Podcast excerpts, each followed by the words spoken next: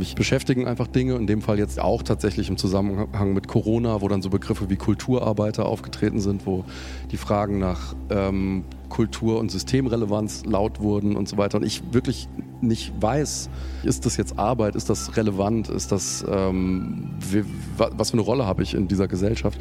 Und interessiere mich jetzt eben dafür, in diese Rolle reinzuschlüpfen und eben eine fiktive Pop-Gewerkschaft zu gründen. Und das ist eben diese IG Pop sagt David Julian Kirchner hier im Interview mit den Kolleginnen von Byte FM auf dem Popkulturfestival dieses Jahr.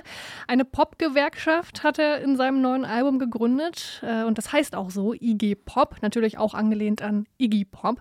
Darauf hat er nicht nur alte ArbeiterInnenlieder neu aufgelegt, sondern auch den Versuch gewagt, neue ArbeiterInnenlieder zu schreiben. Und ob ihm dieser Versuch gelungen ist, unter anderem darüber wollen wir in dieser neuen Folge Keine Angst vor Hits sprechen. Wir sind dieses Mal Janne Köhler und Marie Einter. Hi. Hi. Keine Angst vor Hits. Neue Musik bei Detektor FM. Jetzt erstmal noch kurz das Aufregerthema der Woche zu einem, der jeglichen Hang zur Realität verloren hat, Kanye West. Deals mit Adidas und anderen großen Marken hat er verloren.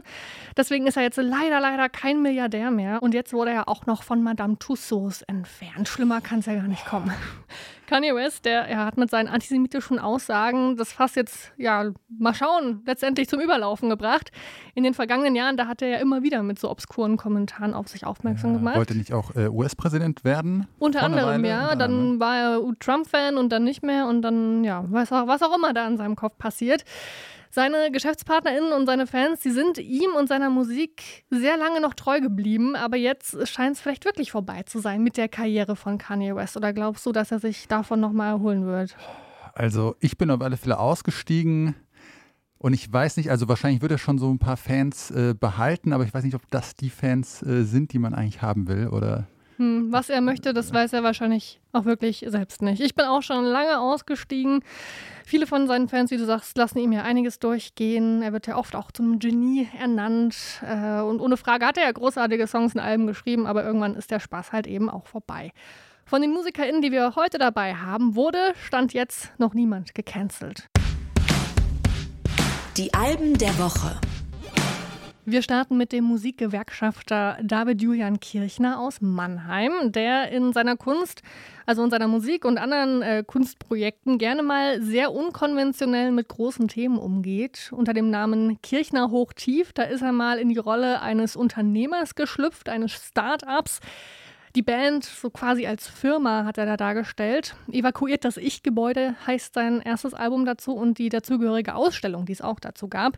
Soundtechnisch, da ging es da so eher Richtung Hamburger Schule und jetzt steht er eben auf der Seite der Gewerkschaft und hat unter seinem richtigen Namen, also David Julian Kirchner, die IG Pop gegründet. Ein, wie er sagt, solidarisches Bündnis aller Solo-Selbstständigen und kreativen KulturarbeiterInnen. Darauf gibt es Neuinterpretationen von ArbeiterInnen-Liedern wie das Einheitsfrontlied und die internationale, aber eben auch Neuschöpfungen. Und hier jetzt mal als Einblick der Titeltrack IG Pop.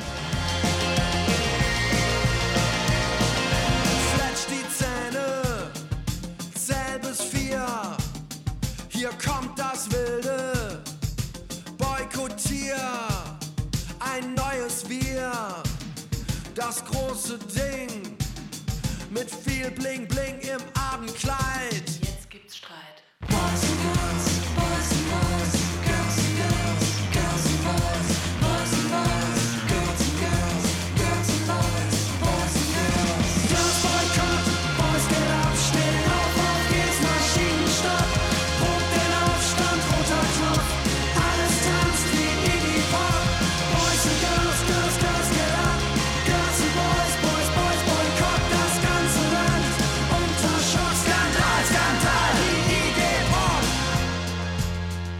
IG Pop, der Titeltrack von David Julian Kirchners Album IG Pop, ja.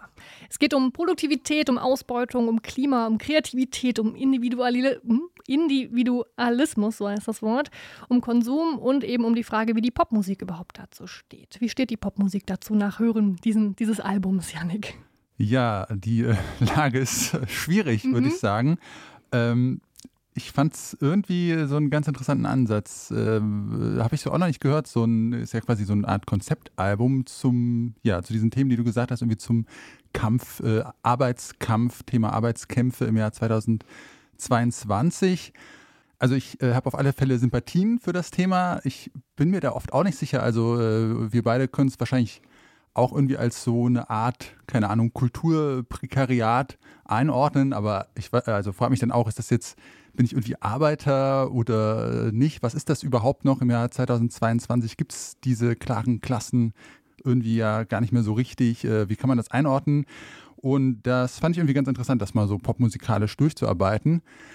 Aber ich fand's musikalisch, also auch wenn ich Sympathien für das Projekt habe, hat es für mich irgendwie nicht so ganz, mich irgendwie nicht so ganz überzeugt. Ich habe irgendwie nicht so gecheckt, wo er musikalisch so genau hin will. Also auch diese Neuinterpretation vom Einheitsfrontlied, die ja dann irgendwie so recht kitschig geworden ist. Also Kitsch war eh relativ oft so sehr hoch gedreht und äh, es klang musikalisch auch alles so ein bisschen verstaubt. Ich habe nicht so ganz gecheckt, warum er jetzt diese Lieder nochmal so neu äh, auflegt in so einer, ja, halbmodernen Hm. äh, Pop-Interpretation. Ja, ich glaube, er wollte genau das zeigen, dass Arbeit heutzutage Pop bedeutet ähm, und er als ja, Künstler auch Popkünstler ist und ja auch Geld mit dem verdienen muss, was er da macht. Und das ist alles so ein bisschen, ja, ich weiß nicht, ob ironisch oder halbironisch halt ja, aufarbeiten wollte. Ich habe das, glaube ich, schon verstanden. Er ist aber ein sehr verkopfter Typ, glaube ich, ähm, der sehr kreativ ist, denke ich, aber jetzt auch nie so diesen großen Drang nach riesigen Erfolg hat, denke ich mal. Es ist ziemlich schwer zu beschreiben, ich, dieses Album. Ich fand diese Neuinterpretation eigentlich ganz cool. Äh, ich mochte auch äh, den Song Papierkramland, äh, in dem Osan Ata Kanani zu hören war oder zu hören ist. Es ist ein Kind türkischer Gastarbeiterin und eben auch Musiker, der auch selbst ArbeiterInnen-Lieder schon geschrieben hat. Ähm, auch unter anderem auf dem Sampler Songs of Gastarbeiter, über Mhm, den wir auch schon mal stimmt. gesprochen haben. Da taucht er wieder auf. Mm, Ich fand das einen super interessanten Ansatz, aber ja, so ein bisschen, wohin die Reise gehen soll, das habe ich auch nicht ganz gecheckt. Aber ein super Einstieg irgendwie auch in das Thema Arbeitersongs, ArbeiterInnen-Songs. Für alle, die vielleicht da noch nicht so richtig viel mit anfangen konnten. Ja, ich kannte einige äh, Sachen auch noch nicht von diesen äh, Liedern, die da neu interpretiert wurden. Äh, muss aber sagen, dass mir, glaube ich, so seine, äh, seine originalen Songs, also die, die er geschrieben hat, dann doch am Ende irgendwie äh, mich mehr angesprochen haben. Oder da konnte ich irgendwie mehr einsteigen, mich mehr mit identifizieren, als mit diesen Songs, die so den Kampf des Proletariats besingen in so einer Sprache, die halt irgendwie 100 Jahre alt ist. Da ja, habe ich irgendwie nicht so viele Anknüpfungspunkte dann doch gehabt. David Julian Kirchner ist übrigens nicht nur Musiker, nee, er hat auch eine ARD-Doku-Reihe gemacht. Deutschrand heißt die. Die kann man im Moment in der ARD-Mediathek anschauen. Da geht er in verschiedene provinzielle Orte in Deutschland, schaut sich da ähm, veraltete Lebensmodelle an und guckt, warum Leute das heutzutage noch so machen oder warum Leute heutzutage noch auf dem Land leben und welche Jobs und Tätigkeiten die da haben und welche Rollen sie spielen. Also ist ein Thema für ihn, auf alle Fälle, die deutsche Provinz und Arbeiterschaft. Von der deutschen Provinz jetzt in die irische Provinz. Dahin hat es Aoife Nessa Francis Anfang 2020 geschlagen. Äh, mit Beginn der Pandemie, da ist sie zum Schreiben nämlich das erste Mal in ihrem Leben aus der Stadt aufs Land gezogen. Von Dublin in das County Clare im Südwesten von Irland. Und kurz vorher, da ist ihr Debütalbum Land of No Junction erschi- erschienen. Mit sehr gefühlvollem, sehr schönen ähm, Folk-Pop. In schöner und ruhiger und vor allem auch isolierter Umgebung ist dann also jetzt ihr zweites Album Projector entstanden. Das war wohl eine, eine ziemlich wichtige Zeit in ihrem Leben, wenn ich so aus ihrem, in den Interviews mit ihr so rausziehen konnte, weil sie zurück in die Natur gefunden hat, zurück zu sich. Sie konnte sich ganz auf die Musik konzentrieren, ohne Ablenkung und hat so auch sehr, sehr viel über sich selbst gelernt. Sie sei menschlicher geworden, hat sie gesagt. Und so klingt das. Chariot von Protector.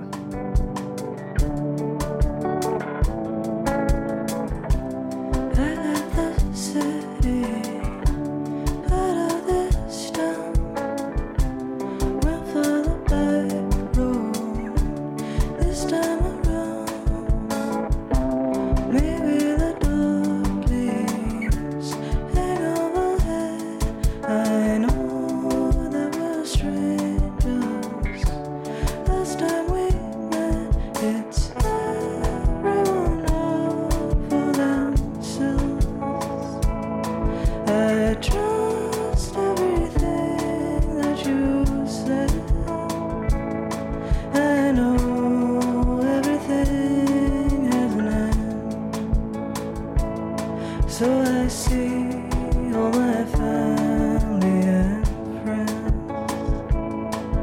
Chariot von Protector, dem zweiten Album von Aoife Nessa Francis. Ein Album, das unter so idyllischen Voraussetzungen entstanden ist, dass es fast kitschig ist. Auf dem irischen Land, habe ich ja schon erwähnt, im Grünen, zeitweise mit ihrer Familie zusammen, mit der sie auch am Ozean rumgefahren ist. Sie haben ganz viel Musik gehört, vor allem das Album UFO von Jim Sullivan. Das war wohl die einzige CD, die noch im Auto drin war und die sie zur Verfügung hatten.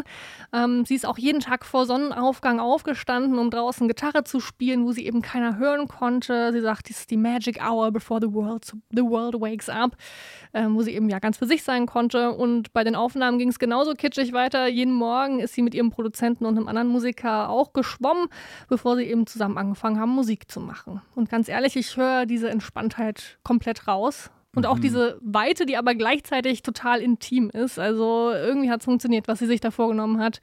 Voll. Und ist es einfach nur schön und idyllisch und ja.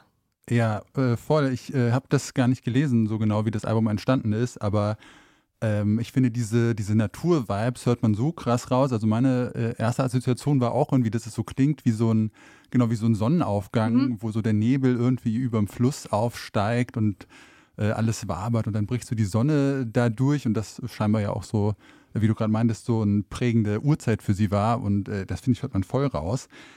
Ähm, ich habe sie auch äh, vor kurzem äh, live gesehen, da kannte ich sie noch gar nicht als Support Act von Destroyer. Und da war ich schon auch äh, sehr beeindruckt davon, dass sie so, obwohl sie war halt allein auf der Bühne oder hatte noch so einen äh, Musiker von der Destroyer Band mit dabei. Und die haben dann aber zu zweit so eine dichte Atmosphäre geschaffen in äh, diesem Raum äh, mit so ganz viel Synthes und äh, Hall, der so durch den Raum waberte. Und es war auch irgendwie so ein, wie so ein Nebel, der sich äh, da ausgebreitet hat und äh, das fand ich äh, richtig gut an dem Album. Das ist so eine total irgendwie schwere, melancholische, aber auch sehr warme, dichte Atmosphäre schafft und ihre Stimme ist auf alle Fälle mega. Janik, wie sehr bist du mit dem Genre Dub vertraut?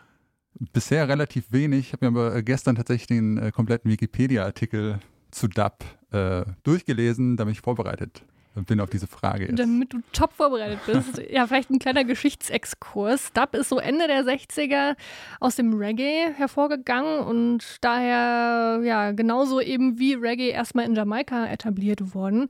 Und anders als bei Reggae lebt Dub oder hat Dub schon immer von Anfang an durch den Einsatz von elektronischen Elementen, äh, von Remixen und so weiter äh, gelebt und hat dann dadurch auch sämtliche anderen Genres eigentlich beeinflusst. So viel erstmal dazu. Gibt es noch irgendwas, was du noch gelernt hast? Ja, das ist vor allem durch diese äh, Studiotechnik äh, Mhm. quasi äh, Spuren ein- und auszublenden, dass das so ein ganz zentraler Punkt dieses Dub-Sounds ist. Gar nicht so die einzelnen Instrumente, sondern vor allem diese Studiotechnik. Das fand ich ganz interessant, dass das so das Genre so ganz maßgeblich prägt. Mhm, Und genau das findet, glaube ich, auch Jan äh, Philipp Jansen sehr, sehr spannend.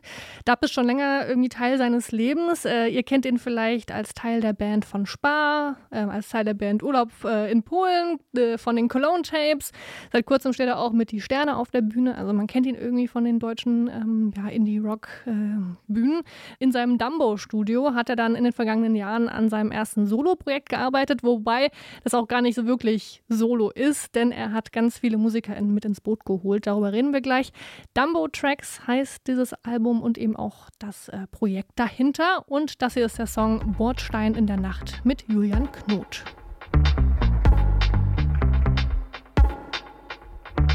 Alles, was ich sage, bleibt verschlossen hinter meinen Lippen und ganz hinten in meinem Kopf schreit mein schlechtes Gewissen. Ich sage, ist nur Dreck. Ich bin hin und weg. Und wie es halt so ist, hab ich mich dann verpisst. Und wie es halt so ist. Bordstein in der Nacht.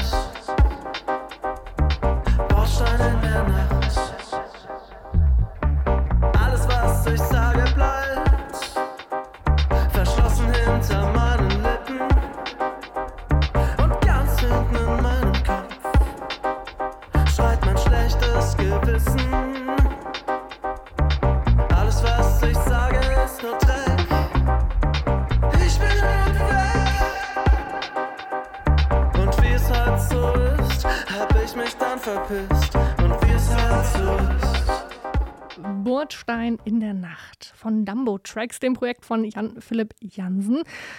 Und hier mit Julian Knote von den Nerven. Außerdem auf dem Album noch zu hören Markus Archer von The Not Twist. Äh, Roosevelt hat auch bei einem Track mitgewirkt und auch international hat sich Jansen umgeschaut. Die japanische Songwriterin Aiko Ishibashi ist dabei, äh, Marcus Starling aus Kanada, Indra Dunis von Peking Lights aus den USA. Also einige Menschen, er war nicht alleine. Ähm, und nicht nur geografisch ist es sehr gemischt, auch klanglich. So es ja, gibt Dub in allen Formen und Farben, sodass es auch mir tatsächlich Spaß gemacht hat zuzuhören, denn sonst bin ich bei Dub und bei Reggae immer sehr, sehr vorsichtig und es wird mir oft zu viel. Ähm, aber hier, ich weiß nicht wie, wahrscheinlich weil es so gemischt war und es immer wieder neue Vocals gab und neue Themen, die besungen wurden, hat es mir echt Freude gemacht, mich da auch komplett durchzuhören und auch zwei und dreimal. Ja, mir auch, total. Ich habe äh, auch gedacht, also ich habe ja eben schon gesagt, dass ich mit Dub äh, mich bisher noch nicht so intensiv beschäftigt habe, aber äh, mich da äh, doch noch mal ein bisschen reinzufuchsen, weil ich äh, gerade das, äh, glaube ich, was diese Dub-Elemente bei dem Album waren, schon äh, ziemlich interessant fand. Einfach dieses, äh, dass es so super einfach ist, ein, eigentlich immer nur so ein, eine Bassspur und so einen Drumbeat, der so den ganzen Song durchgeht. Und äh, das aber dann immer so ein bisschen variiert, dann kommen Sachen dazu, es äh, werden Sachen wieder ausgeblendet, dann irgendwie diese Effekte, die dazukommen, aber so dieses total repetitive, das fand ich irgendwie echt cool. Das hat irgendwie so ein, so ein bisschen so einen Sog aufgemacht oder so eine Spannung aufgebaut. Ähm, das fand ich sehr cool und ich glaube, damit äh, würde ich mich auch gerne noch ein bisschen äh, mehr beschäftigen und hoffe, dass es mir in anderen äh, bei anderen Konstellationen dann genauso gut gefällt, weil genau, vielleicht war es auch so ein bisschen seine besondere Produktionsart und äh, die ganzen Kollaborationen, die es hier einfach so interessant gemacht haben, dass es nicht langweilig wird. Aber äh, ja, sehr spannend fand ich es. Neu auf der Playlist. Ja, bei unseren Songs starten wir hier mit einer äh, recht interessanten Kollaboration der Folk-Pop-Veteran Andrew Bird und äh, Indie-Shooting-Star Phoebe Bridgers haben sich zusammengetan, um ein Gedicht der US-amerikanischen Lyrikerin Emily Dickinson musikalisch neu zu interpretieren. I Felt a Funeral in My Brain heißt dieses Gedicht. Äh, geschrieben hat das Dickinson 1861, also schon äh, mehr als 150 Jahre, wenn ich richtig gerechnet habe, alt. Äh, veröffentlicht wurde es dann aber erst äh, 1896, also zehn Jahre nach ihrem Tod. Und äh, Andrew Bird und Phoebe Bridgers haben daraus jetzt einen äh, sehr schwermütigen, aber auch sehr schönen, äh, wie ich finde, Folksong gemacht.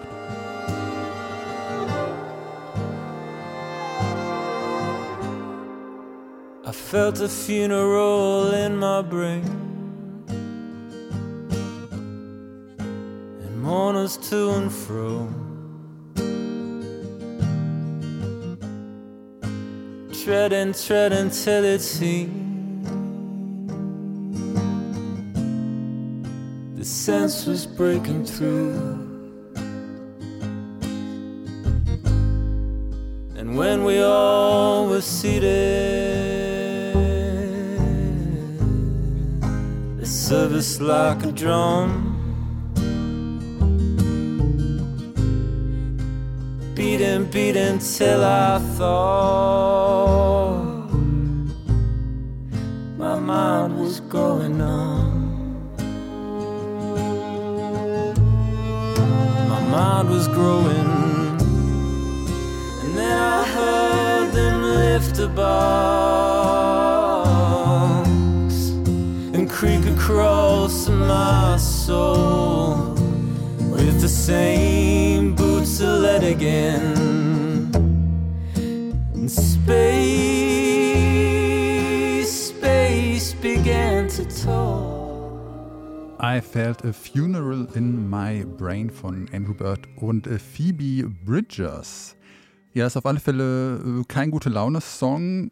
Es äh, ja, steckt äh, schon sehr viel Leid und Verzweiflung auch in diesem Text. Ich habe mir den äh, Text dieses Gedicht auch nochmal so ein bisschen genauer angeschaut. Also genau, es geht ja um jemanden, der irgendwie das Gefühl hat, es findet eine Beerdigung in seinem Kopf statt und die Trauergäste, also es sind dauernd so Bilder, dass die Trauergäste da irgendwie mit so schweren Stiefeln durch die Seele stapfen und äh, alles so laut ist, dass die Gedanken taub werden und dann am Ende äh, fällt dieses, äh, diese Person dann durch den Boden und man weiß und fällt und fällt und man weiß gar nicht, äh, wohin und wann der Fall aufhört und dann endet das Gedicht so recht abrupt, also schon sehr, äh, ja, sehr schwerer Text irgendwie. Und äh, das finde ich, haben die beiden aber hier äh, sehr schön interpretiert, dass sie so irgendwie so diese Verzweiflung, so das Schwermütige so mit in diesen Song reinbekommen haben, aber es auch nicht äh, zu traurig ist. Also es finde hat irgendwie noch so auch was Tröstendes, dieser Song. Vielleicht auch so, dann dann so diese kleinen äh,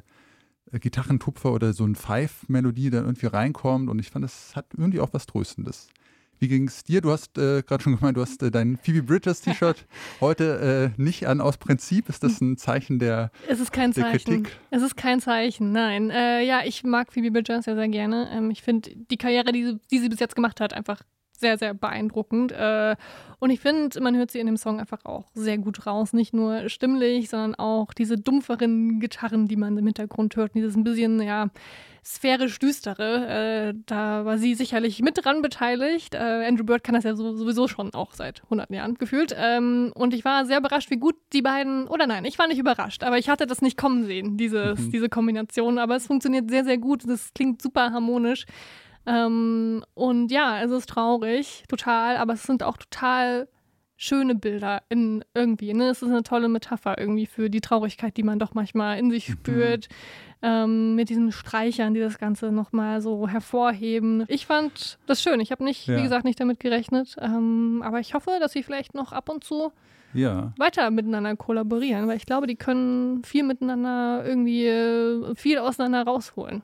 Ja, ich finde, Phoebe Richards hat ja eh immer so sehr äh, äh, vielseitige und auch doch immer sehr gelungene Kollaborationen mit so ganz verschiedenen Acts. Also ja, mal sehen, ob da noch äh, mehr Material folgt. Lime Garden, so heißt eine recht neue vierköpfige Indie-Rock-Band aus Brighton. Die vier Musikerinnen, die haben sich äh, nach eigener Aussage so relativ zufällig äh, vor ein paar Jahren über Facebook kennengelernt irgendwie und dann äh, 2020 erst, äh, da kam erst ihr erster Song raus, Surf and Turf hieß der. Ähm, ja, so stilistisch bewegen sie sich irgendwie so ein bisschen zwischen ja, so Indie-Rock, Post-Punk, Synth-Pop ist da alles äh, mit drin zu verschiedenen Anteilen. Ja, und sie haben tatsächlich bisher auch erst so eine Handvoll, eine knappe Handvoll Songs eigentlich veröffentlicht und äh, ich war auch so ein bisschen überrascht, weil sie haben ja auch sich so während der Pandemie irgendwie gegründet oder angefangen, Musik zu veröffentlichen und konnten also auch kaum live spielen, aber haben es trotzdem irgendwie mit diesen paar Songs geschafft, so eine relativ solide äh, Fangemeinde sich zu erarbeiten. Ähm, diese Woche, da ist ein weiterer Song dazugekommen, den hören wir bitter. Grass is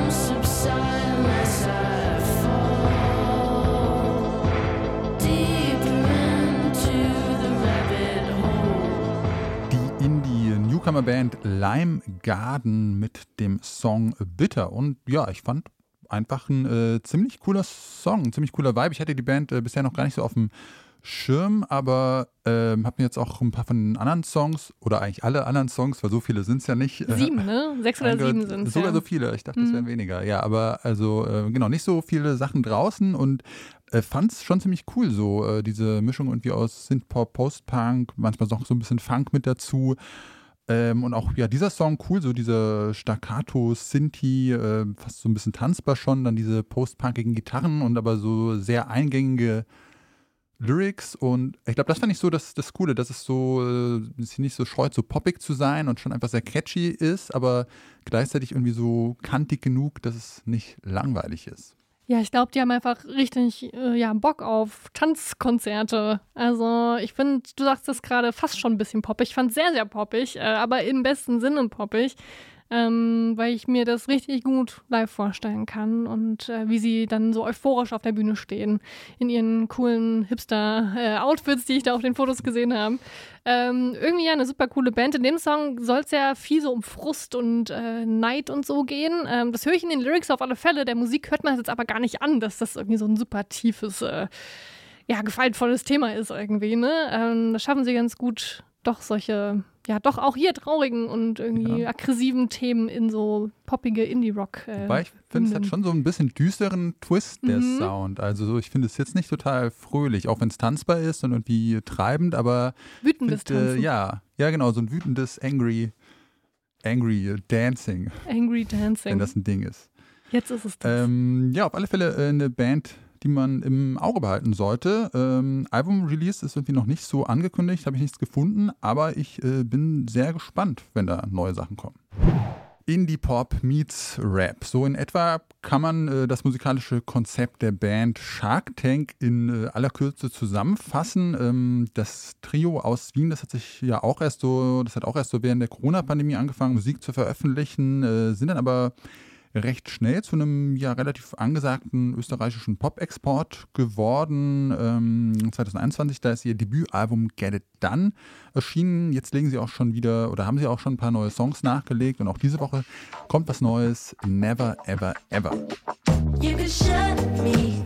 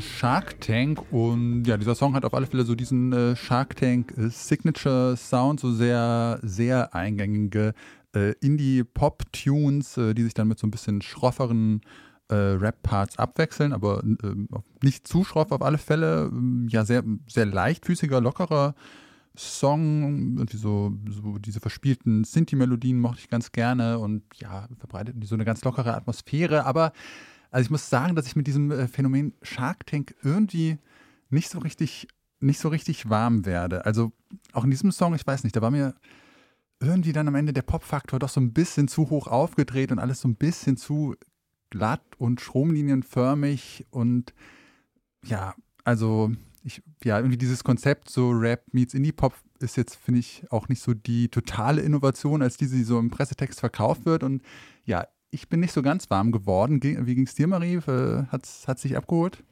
Ähm, eigentlich holen mich alle Shark Tanks, alle Shark Tank Songs in irgendeiner Weise ab. Äh, Ich fand Get It Done wirklich ein fantastisches Album, aber ja, du hast recht, sie folgen immer so sehr diesem Schema, das du schon beschrieben hast.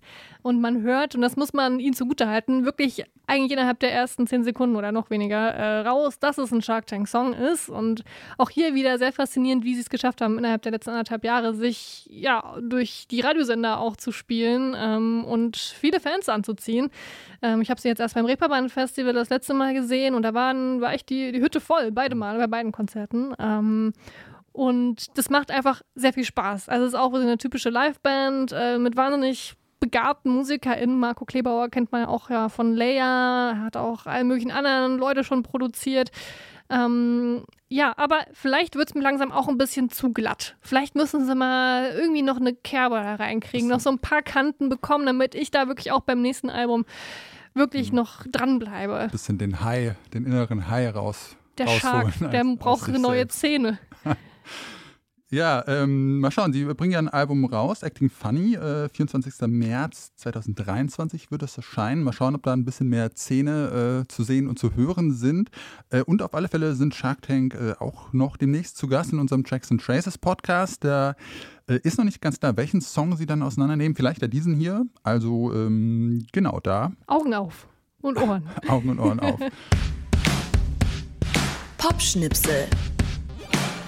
Vergangene Woche, da hat die Frankfurter Buchmesse stattgefunden. Das ist immer eine ziemlich aufregende Zeit, auch für die Detektor FM Redaktion, weil Detektor FM dort einen Stand hat, auch so eine Art kleine Bühne eigentlich.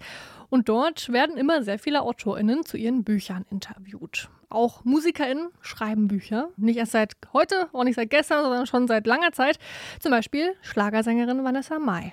Ja, wir haben uns hier, äh, genau, wir haben uns hier genremäßig ein bisschen aus unserer äh, Detektor FM äh, Indie-Komfortzone gewagt und äh, uns mit diesem Genre Schlager auseinandergesetzt. Wie du äh, sagst, haben wir Schlagersängerin Vanessa Mai äh, getroffen in Frankfurt. Die ist ja für alle, die sie nicht kennen, äh, mit der Gruppe Wolkenfrei so zu einem äh, Schlager-Shooting-Star avanciert und äh, seit deren Auflösung macht sie äh, Solomusik und schreckt dabei auch nicht davor zurück, so die Grenzen des Schlagers zu überschreiten oder zum Beispiel mit äh, Rappern wie Sido zu kollaborieren. Äh, man kann sie irgendwie auch als so eine Art Schlagerrebellin bezeichnen. Sie hat ja auch mit dieser äh, Florian Silbereisen dominierten Schlagerwelt äh, so ein bisschen gebrochen oder sich äh, davon gelöst und äh, das wird auch nochmal klarer in der Biografie, die sie dieses Jahr veröffentlicht hat. Äh, I Do It My Way. Äh, das Buch hat sie dann ja auch vorgestellt auf der Frankfurter Buchmesse.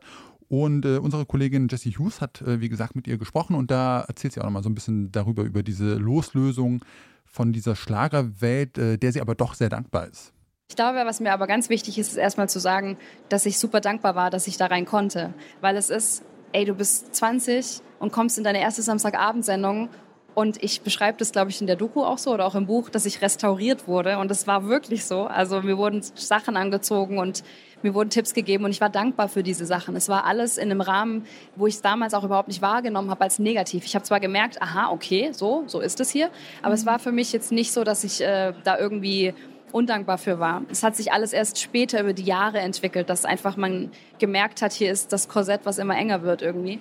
Ja, Vanessa Mai, so ein Name, den ich kenne aus der Schlagerwelt, aber mit der ich mich noch wirklich nie beschäftigt habe. Also ist neu für mich. Ja, ich äh, auch total überhaupt nicht, äh, aber fand das Interview mit ihr äh, jetzt tatsächlich äh, doch äh, sehr spannend, auch äh, so ein bisschen über die äh, Schattenseiten der Schlagerwelt noch so ein bisschen mehr zu lernen. Das sieht ja alles immer so total schön und strahlend aus, aber ja, was da äh, drunter für ein äh, krasser Perfektionsdruck und so herrscht, das äh, fand ich schon spannend.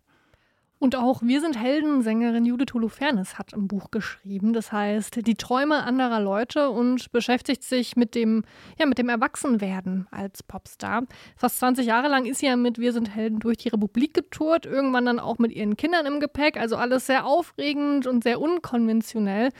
Und dabei hat sie auch immer wieder ja, Vorbilder aus der Musikgeschichte gesucht, die ihr dabei helfen, diesem ganzen Druck oder mit diesem ganzen Druck umzugehen und auch mit dem Erfolg und aber auch ja, mit der Zeit danach. Ich hatte dann Zeiten, da habe ich wirklich von allen Künstlerinnen, die mir was bedeuten, irgendwie die Biografien gelesen. Und das hat auch geholfen. Es gab immer sozusagen Anteile davon, die ich irgendwie auf mich beziehen konnte und wo ich mir irgendwie was abschauen konnte. Aber was es eben nicht gab, hatte ich das Gefühl, war ein Blick auf dieses danach und auf äh, die Fluktuation von Erfolg. Und die meisten von diesen Geschichten, die man da liest, die sind immer sozusagen eigentlich nach dem Muster, ja, irgendwie The Rise and Fall of Ziggy Stardust. Ne? So, das ist immer irgendwie Aufstieg, äh, dann wilde Drogengeschichten, Erfolg, ähm, spektakuläres Zeug. Niemand erzählt über, wie man eigentlich irgendwie einfach ein Erwachsenenleben danach weitergestaltet, wo man weiterhin Kunst machen möchte, weiterhin kreativ arbeiten möchte, ähm, keine Lust mehr hat, sich zu Tode zu arbeiten, einen Hund haben möchte, zwei Kinder haben möchte, weil wenn man Kinder hat oder überhaupt einfach einen starken Drang, äh, irgendwie ja ein lebbares Leben zu führen mit Kindern oder ohne, dann passt es eben zu so einer kommerziellen Popkarriere nicht so gut. Ein kurzer Ausschnitt aus dem Interview, das Detektor FM-Moderatorin Ina Lebetjew mit Judith Holofernes auf der Frankfurter Buchmesse geführt hat. Es ging auch noch um ihre Wahlheimat Berlin zum Beispiel. Ein sehr, sehr schönes Gespräch zu finden, genauso wie das Gespräch mit Vanessa May auf unserer Website www.detektor.fm oder in eurem Podcast-Feed. Der Podcast zur Frankfurter Buchmesse, den es jedes Jahr gibt äh, von Detektor FM, der heißt N99. Und apropos Judith Holofernes, ein Vögelchen hat mir gezwitschert, dass Judith auch zu Gast sein wird in der neuen Folge von Tracks and Traces, äh, dem Podcast, in dem ja, wir vorhin ja auch schon angesprochen haben, ähm, MusikerInnen ihre Songs Spur für Spur auseinandernehmen und die Geschichten dahinter erzählen. Das hat sie mit ihrem Song Der Krieg ist vorbei von ihrem Soloalbum Ich bin das Chaos gemacht. Am Dienstag, da kommt die neue Folge raus. Also am besten schon mal abonnieren, wenn es noch nicht geschehen ist, den Podcast Tracks and Traces. Eine neue Folge von Keine Angst vor Hits, äh, die gibt es dann nächsten Freitag wieder. Wir verabschieden uns an dieser Stelle. Du bist. Ich bin Janik Köhler. Und ich bin Maria Hinter. Ciao. Ciao. Keine Angst vor Hits. Neue Musik bei Detektor FM.